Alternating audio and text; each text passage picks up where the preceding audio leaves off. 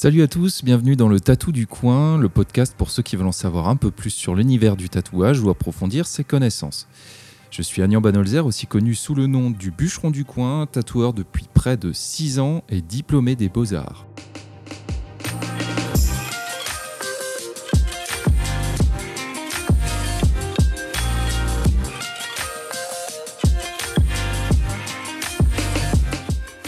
Bienvenue à tous pour ce nouvel épisode. Euh, Aujourd'hui, je voulais faire un truc un petit peu plus personnel. Euh, J'aimerais vous parler de ma première expérience, mon premier tatouage d'ailleurs. Comment je l'ai vécu, euh, d'où ça vient, comment, pourquoi, parce que, etc., etc. Alors, avant de commencer, il faut quand même que je vous mette un petit peu dans le, dans contexte. Alors, non, je ne rêve pas d'avoir un tatouage depuis que je suis petit et euh, j'ai pas grandi avec cette culture du tout. Il faut savoir que en 1982, pour trouver des gens qui sont tatoués, même jusqu'en 1997 ou 2000, faut vraiment traîner au mauvais endroit euh, quand t'es un gamin. Ça arrive jamais. En gros, les seules personnes qui sont tatouées à cette époque, bah déjà on les voit pas parce que euh, le tatouage est pas aussi répandu. C'est beaucoup plus dur de se faire tatouer. Et puis quand on a un tatouage, on a tendance à le cacher. C'était des zones euh, euh, vraiment euh, différentes d'aujourd'hui. On va avoir tendance à tatouer plus les mains, le visage, à les montrer tout de suite. Euh, à l'époque, c'était vraiment un truc très caché, c'était pas forcément bien vu. Voilà, je vous parle vraiment d'un temps, rappelez-vous, 1982 jusqu'aux années 2000.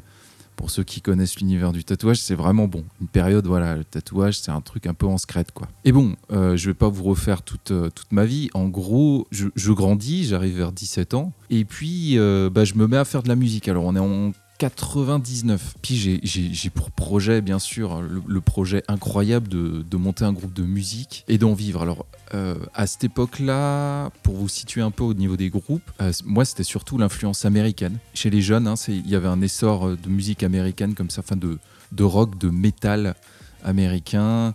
Moi, je sais que j'écoutais beaucoup des trucs comme Sugar Ray, il y avait Rage Against the Machine.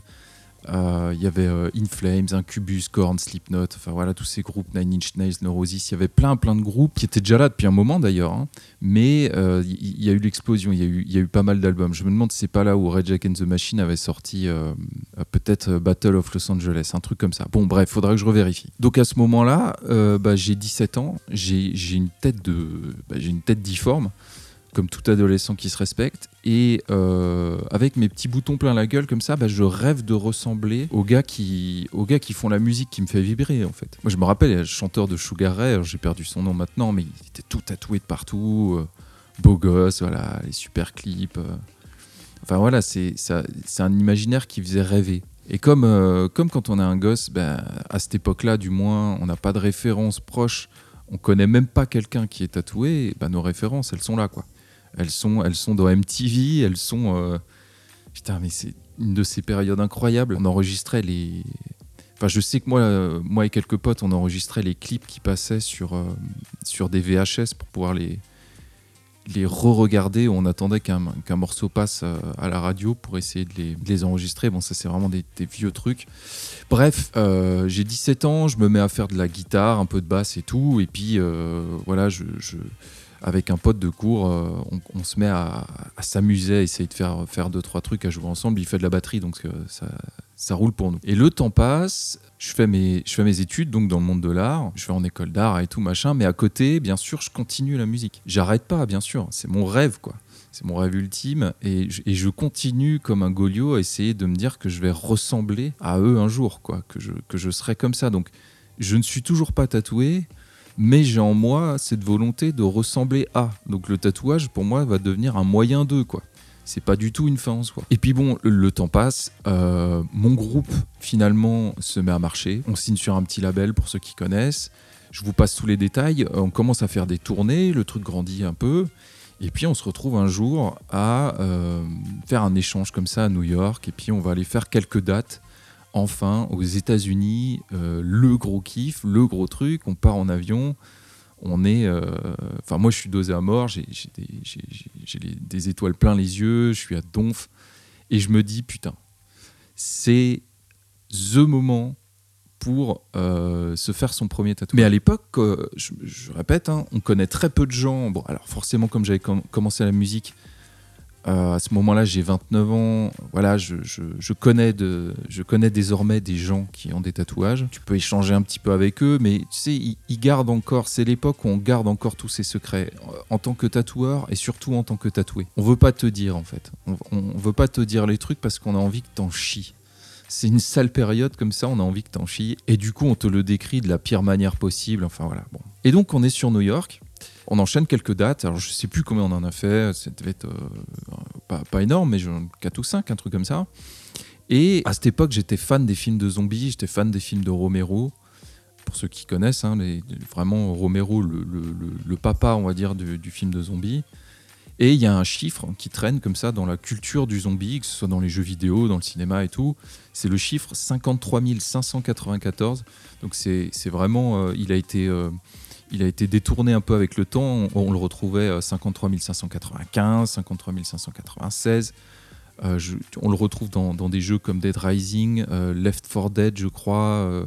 Enfin voilà, c'est un petit c'est un petit easter egg à chaque fois, c'est un petit, euh, un petit truc planqué. Et moi, je trouvais ça cool, je trouvais que la ref, elle était sympa. En fait, c'est simplement le nombre d'habitants qu'il y a dans la ville de Willamette qui se fait attaquer par les zombies dans le film de Romero. Quoi. Donc voilà, c'est de la niche de niche de niche, c'est une inception de, de, savoir pour les fans de zombies. Je me suis dit, tiens, je tiens le bon truc et tout, il faut que je me fasse tatouer ce chiffre. Bon, alors maintenant, mon projet, euh, il est clair. Maintenant, il faut que je me trouve un endroit sur le corps. Donc euh, voilà, on est un peu plus avancé dans le temps, mais euh, bah, j'ai quand même envie de me faire un petit truc. Je suis issu d'une famille très catholique, donc ceux qui connaissent les darons, euh, enfin voilà, et les darons de l'époque, bah, ils sont là, ils sont présents, ils, guettent encore. Et le tatouage, c'est pas le truc le plus stylé du monde pour eux. Tatouage égale enfiler des yoplait euh, dans des, euh, dans des Leclerc. Tout respect à ce métier quand même, hein, mais je veux dire, ça veut dire euh, que tu seras pas avocat comme le veut la famille, quoi. Donc j'ai ce projet, et puis j'ai tout de suite prévu un peu, j'ai un plan à long terme sur le tatouage. Je voulais me remplir de, de croquis, en fait, enfin de bêtises, quoi, de gribouillis. J'étais fan de Yann Black, tatoueur, je, je, je, crois canadien, je sais plus maintenant, euh, qui faisait comme ça des, des dessins un peu naïfs. C'était assez novateur pour l'époque. Et je veux me remplir de bêtises, de gribouillis. J'ai totalement une autre approche à l'époque de, ce que je veux mettre sur moi que de juste trois ans plus tard, c'est-à-dire arriver à 32, 33 ans, quoi, où je vais complètement switch. Bon, alors je reviens à New York. Euh, donc on fait des concerts, on fait des concerts. Et puis, à un moment, euh, moi je tombe malade.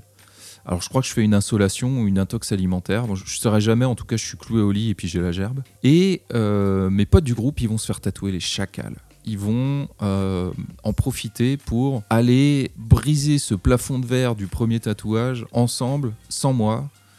Je me retrouve tout seul et eux vont profiter de ce grand moment, encore une fois, sans moi.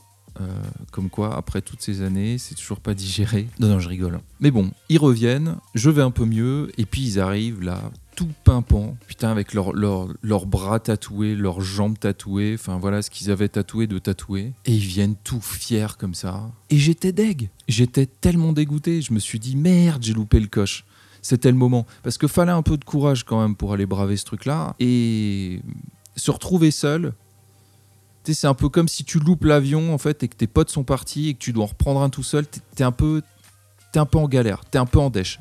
Tu te sens vraiment un peu largué comme ça, tu. Bon alors je, je me débine pas, je me dis bon, si déjà j'ai loupé le premier coche, je vais pas louper le deuxième. On va pas rentrer en France quand même sans que j'ai fait mon premier tatouage à New York avec ce rêve un peu de de musique qui tombait parfaitement, c'était le timing parfait quoi. Donc à l'époque mon manager qui était avec nous, bah lui il avait, il avait géré le, le, booking pour le, pour le tatouage de, de, ceux qui étaient allés se faire tatouer et puis du coup il avait gardé contact avec ce tatoueur. Alors j'ai perdu son nom, je crois que c'était Kim, un truc comme ça, euh, mais faudrait que je retrouve.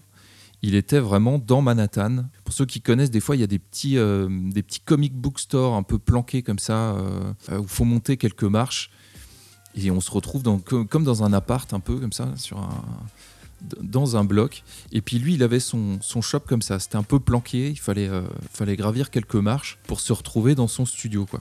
Et euh, quelques jours après on a une date pas loin de son studio dans un bar avec un groupe américain très très cool euh, les Warhawks. Warhawks je crois qu'ils continuent à faire de la musique. Groupe très sympa Et mon manager me dit bon, écoute, voilà, on fait les balances, on fait les balances techniques, et puis on va, si tu veux, voir en vitesse s'il n'a pas un créneau pour toi. Donc bon, on va tenter le truc à Donf, et on fait les tests de son, et puis on avait, je sais plus, deux, deux petites heures à tuer. Mon tatouage étant juste un petit chiffre, je le rappelle, 53 594, que j'avais dit je me ferais sur l'avant-bras parce que ça fait pas trop mal, c'est un endroit où on peut le cacher. Du coup, on trace. On trace, euh, c'était à pied, c'est parce que c'était pas si loin. Et on rentre dans son, dans son studio. Bon, alors là, les gars, je découvre. En fait, il faut vous dire que tout ce que je vais découvrir, je vais le découvrir en un temps record je le découvre de la manière peut-être la plus, la plus époustouflante, en tout cas la plus impressionnante possible, parce que je suis pas chez moi, je suis dans un autre pays, je suis à New York, euh, je suis chez un tatoueur new-yorkais, donc je me retrouve pas avec Jean-Jean et Jeanne-Pierre euh, qui viennent se faire un petit tribal.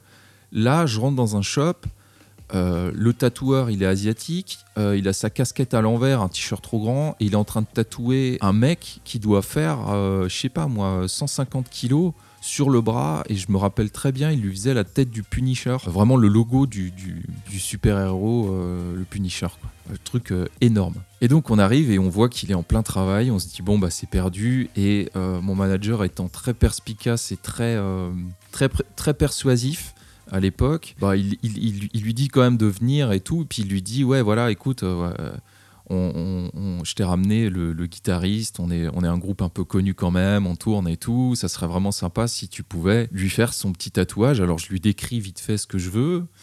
Il me dit Ok, euh, pas de souci. Il, va voir le, l'espèce de monstre là qu'il, était en train de tatouer et il lui demande si euh, il peut faire une pause de, de quoi? Mais 10-15 minutes pour vite me tatouer mon projet, quoi. Mais, moi, sur le coup, je me dis qu'on allait, allait se boire une petite tisane quand même, qu'on allait un peu discuter euh, avec le tatoueur, qu'on allait euh, prendre un petit peu de temps, quoi. Euh, j'avais pas du tout le côté abattoir, viande, cacheton de, cire chaude. D'un coup, on était revenu 500 ans avant, quoi. Ça faisait très bizarre. Et donc, le gars me dit d'aller sur son ordinateur et je choisis vite une police d'écriture pour mon, pour mon tatouage. Euh, à ce moment-là, mais j'ai le cœur qui est à 10 000, euh, j'ai une tension qui est pas possible, je suis euh, entre excité et terrifié, donc je prends à ce moment-là une typo qui me satisfait à peu près, et je lui dis bien sûr pas trop grand, parce que ça, les gens qui sont fraîchement tatoués ou qui vont se faire tatouer, on est tous d'accord, en général on se dit pas trop grand, parce qu'on veut pas avoir trop mal parce qu'on veut pas payer trop cher. Et donc le gars me dit ouais voilà 80 dollars pour 80 dollars, je te fais, euh, je te fais ton truc, je te fais un prix, voilà, comme les, tes potes y sont venus euh, quelques jours avant, comme on lui a fait croire qu'on était un peu connu et tout. Le mec super sympa, il me dit voilà 80 dollars, je te le fais en vitesse et tout. Et je lui dis donc pas trop grand. Et là, en fait, il me dit non, non, non, euh, faut qu'il y ait une bonne taille et tout, faut quand même plus grand. Il m'imprime le, texte, il m'imprime les chiffres, mais dans une taille qui fait genre le double de ce que je voulais. Mais littéralement le double. On passe de, si c'était 5 cm, on passe à 10 cm. Euh, je fais quand même une bonne différence. Et puis là, j'ose pas trop dire non, quoi. On connaît ce sentiment, je suis un peu, je suis un peu acculé, je suis un peu au pied du mur. Et je lui dis, ben, feu, quoi. Il m'a installé, il m'a désinfecté, peut-être en, je sais pas, avec le souvenir comme ça, moi je dirais en 5 secondes, mais ça a dû durer peut-être une minute, mais c'est passé tellement vite. Et il commence à me piquer. Et je vois, je vois mon manager qui jubile, qui sort son téléphone et qui me filme. Euh, je l'ai plus cette vidéo, faudrait, euh, faudrait que je vois comment la récupérer. Mais... Et il me filme pendant le, tout début euh, du tatouage. Quoi. Et je me rappelle, je suis mais blanc. Et je me dis, putain, ça fait pas si mal que ça, mais c'est chelou. En fait, ça m'attaquait dans le bide, ça m'attaquait dans la tête. Ça me lançait un peu dans le bras à cause de la douleur, mais je crois de peur, j'avais un taux d'endorphine et de stress qui était tellement haut que je savais pas si j'étais content ou si je voulais vomir ou si j'allais vomir de joie en fait. Il y avait un truc très très bizarre. Et le gars me bombarde. Je me rappelle encore, il avait une machine à coil qui faisait un bruit pas possible. De toute façon à l'époque, je pense même pas que les, rotatives existaient déjà. Et il me termine. Il me termine, mais euh, ce tatouage. Euh, et, honnêtement, il tient super bien. C'est un tatouage euh, qui, a, qui, a, très très bien tenu, qui a maintenant à, à 12 ans, 13 ans. Et il est impeccable il est franchement impeccable. Je suis impressionné du, niveau du gars. parce que vraiment, il a dû me le faire en 5 minutes. Et donc, bref, euh, il me met les soins. Donc, à l'époque, euh, moi, les soins que j'avais, et c'est vrai que les autres fois où je suis retourné aux États-Unis où je me suis fait tatouer, c'était souvent une sorte de compresse, avec d'un côté la compresse stérile et de l'autre côté une sorte de revêtement un peu de sachet poubelle comme ça, un revêtement noir opaque. Et euh, il posait le pansement sur, la, sur le, le tatouage, et ensuite il t'enroulait le bras avec du scotch. Donc ça y est, c'est fait. Que là, si vous voulez, je suis dans un tel état de choc, j'ai pris tellement une race en, en 15 minutes que, euh, tu sais, on me parle, mais tout est sourd. En fait, je, le monde s'est coupé à moi. Là, je suis dans une petite bulle un peu particulière. Et puis, euh, on se dépêche quand même, parce qu'il faut pas trop traîner, on a le concert après et tout. Et donc, je repars avec mon tatou que je peux toujours pas voir. Parce que je l'ai regardé vite fait, je n'osais pas trop regarder pendant qu'il me tatoue, parce que voilà, j'avais peur de, je sais pas, tourner de l'œil ou un truc comme ça. Et euh, j'arrive à la, salle de concert avec mon tatou qui est caché. Et puis, euh, voilà, j'essaie de pas trop m'en occuper. Je m'occupe du concert, on joue, on fait le, on fait le truc, euh, on fait ce qu'il y a à faire. Et puis, le concert se termine. Et je me rends compte que bah, j'avais un peu saigné. Qu'en fait, il y avait des, des petites traînées de sang qui avaient coulé le long de mon bras pendant que j'avais joué, sans doute du fait que j'avais bougé ou que le mec avait- m'avait un petit peu, un petit peu tartiné avec sa machine. Et voilà, les, New-Yorkais qui sont là, qui sont présents au concert, ou alors le groupe avec qui on a joué, bah, ils, voient ça, et puis tout de suite après le concert, comme on est un peu dehors avec les gens, ils viennent me voir, ah ouais, cool et tout, t'as un nouveau tatouage, euh, stylé, vas-y, euh, vas-y, fais voir. Et moi, je me débine pas, et puis j'ai trop envie de le voir, le truc. De toute façon, vu qu'il saigne, il faut, il faut que j'enlève le pansement, il faut que je le nettoie. Donc j'enlève le pansement, et je leur montre euh, les chiffres sur mon avant-bras, et là, en fait, tout le monde fait une gueule pas possible je sens, je sens autour de moi qu'il y a une sorte de malaise. C'est le moment cringe. Je les, je les vois qui font un ouais, ouais, cool, cool. Mais ils sont, euh, sont pas à l'aise. Sont pas à l'aise.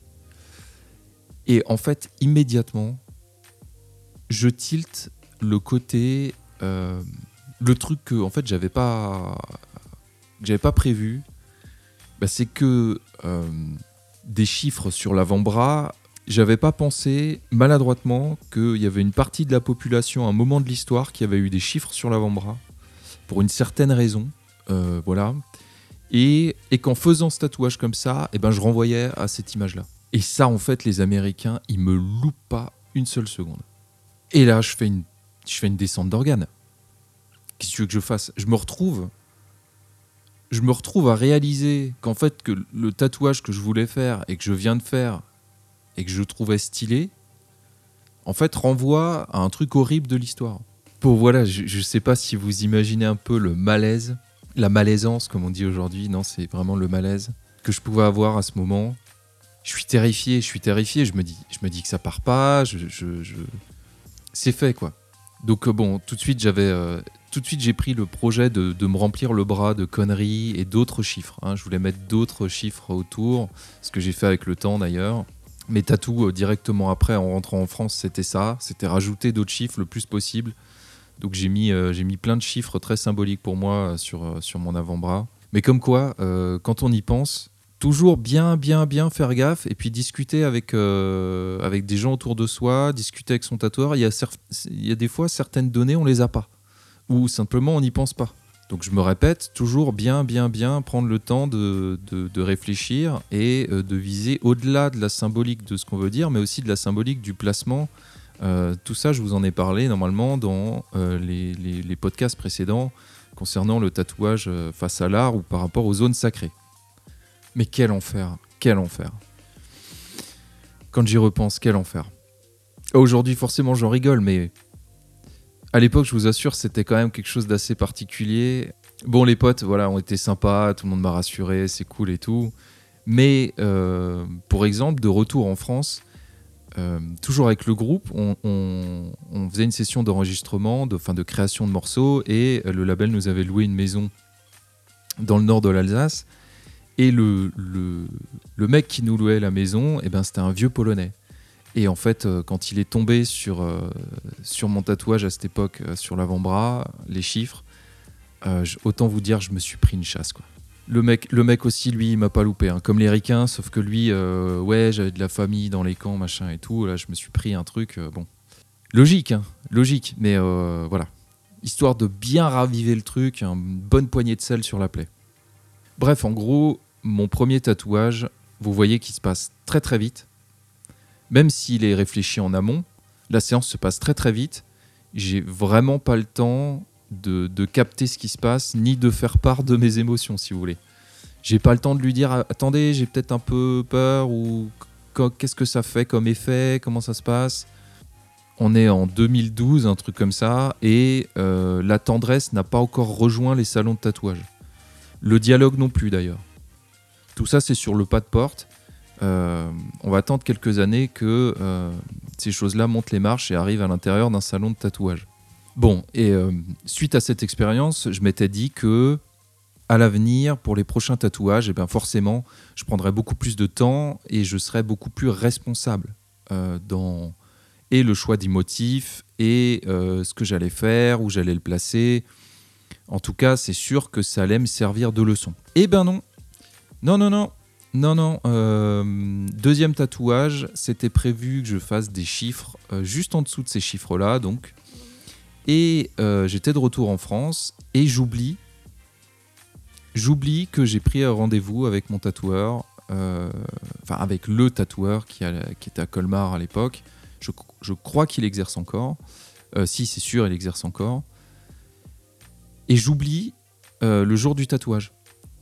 Et en fait, j'ai la bonne idée de faire une grosse, grosse, grosse soirée la veille avec des copains. Et du coup, euh, je me fais réveiller par mon téléphone et c'est le tatoueur qui me dit Bah écoute, mec, on a, on a rendez-vous. Qu'est-ce que tu fais? Enfin voilà. Donc je me réveille encore affecté, vous aurez compris, de la soirée de la veille. Je suis dans une condition euh, ignoble, mais euh, j'enfile une veste et, un jogging et je et j'y vais à l'époque à pied. Je traverse la ville et j'arrive là-bas. Je pense que j'avais encore des, des vapeurs d'éthanol dans le, dans le bec euh, quand je lui parlais. Et du coup, euh, bah, la séance, je la vis super mal. Je saigne à mort. Euh, lui, il en chie. Le tatouage est plus ou moins raté. Enfin, le mec qui a bien compris en fait la première fois et qui fait tout, absolument tout, pour pas reproduire la même connerie la deuxième fois. Quoi. Bon, bref. Sincèrement, c'est les, les, les, deux premières, malheureusement, mais c'est les deux seules fois où je vais commettre ces impairs-là, d'être pas vigilant et d'y aller un peu à l'arrache. Mais je l'ai plus refait après. Je ne l'ai plus refait après et aujourd'hui, même si je suis quelqu'un d'assez, euh, on va dire, facile en matière de tatouage, parce que en général, ce que me proposent les tatoueurs chez qui je vais, je trouve ça très bien. Je suis pas très regardant sur les placements non plus, parce que euh, la technique a évolué, la maîtrise de, de l'art du tatouage a évolué, les tatoueurs avec. Aujourd'hui, c'est quand même plus responsable, c'est moins, moins impulsif, moins spontané. Voilà. Et puis, j'ai choisi aussi par la suite des artistes qui étaient beaucoup plus consciencieux. Donc, ça m'a enlevé tous ces, toutes ces problématiques-là.